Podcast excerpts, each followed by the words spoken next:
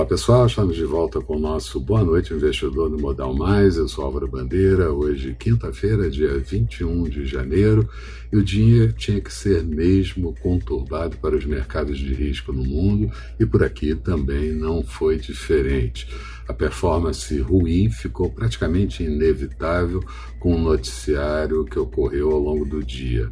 Só escapou o mercado americano por conta ainda da troca de presidente e lá tivemos no dia ainda recordes de pontuação.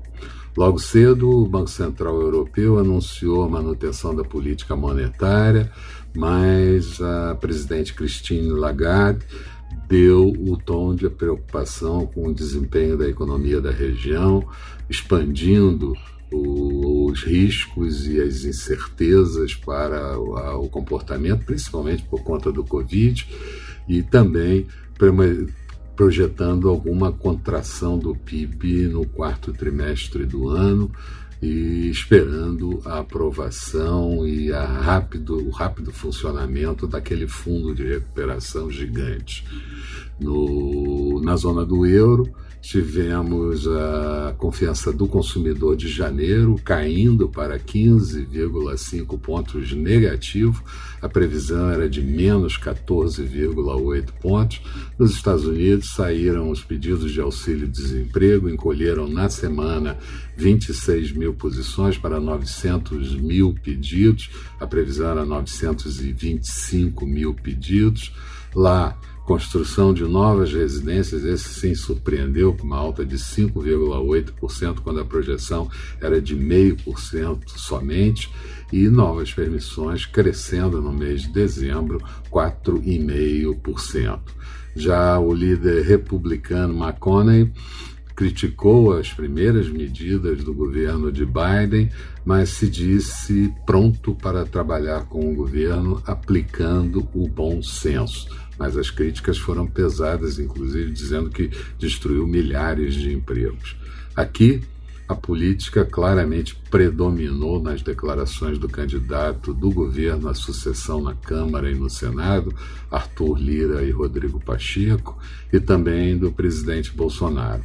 Os candidatos aos Câmara e Senado falaram sobre tetos de gastos relativizados e compatibilizar o auxílio-desemprego, ou perdão, o auxílio emergencial com o, a rigidez fiscal, que era tudo que gostaríamos, e também é, o auxílio emergencial ou um Bolsa Família é, turbinado sendo prolongado ao longo do ano de 2021.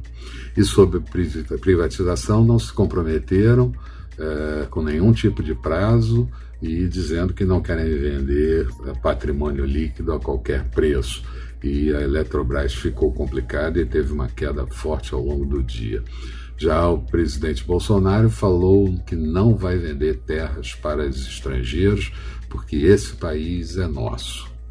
É, antes disso, o ex-presidente do Banco Central, Armínio Fraga, já tinha dito que o governo era reativo às reformas.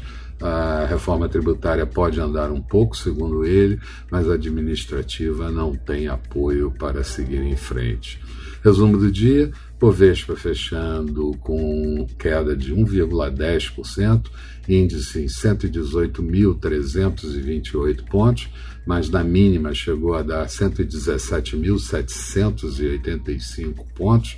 Dow Jones fechando em queda de 0,04%, andou o dia inteiro em alta. Nasdaq com alta de 0,55%, petróleo WTI negociado em Nova York a 53 dólares e 3 centavos, uma queda de 0,55%, euro sendo negociado a 1,216 do dólar, e dólar por aqui fechando em alta de 0,98%, moeda americana pressionada a R$ 5,36. Na agenda de amanhã, vamos ter a divulgação de indicadores PMI da atividade industrial de serviços e composto para o mês de janeiro em diferentes países, as vendas de imóveis usados nos Estados Unidos de dezembro e também os estoques de petróleo do Departamento de Energia americano na semana anterior. Eram essas as considerações que eu gostaria de fazer. Uma boa noite a todos e eu espero vocês amanhã bem cedo aqui com o nosso Bom Dia Investidor. Até lá então.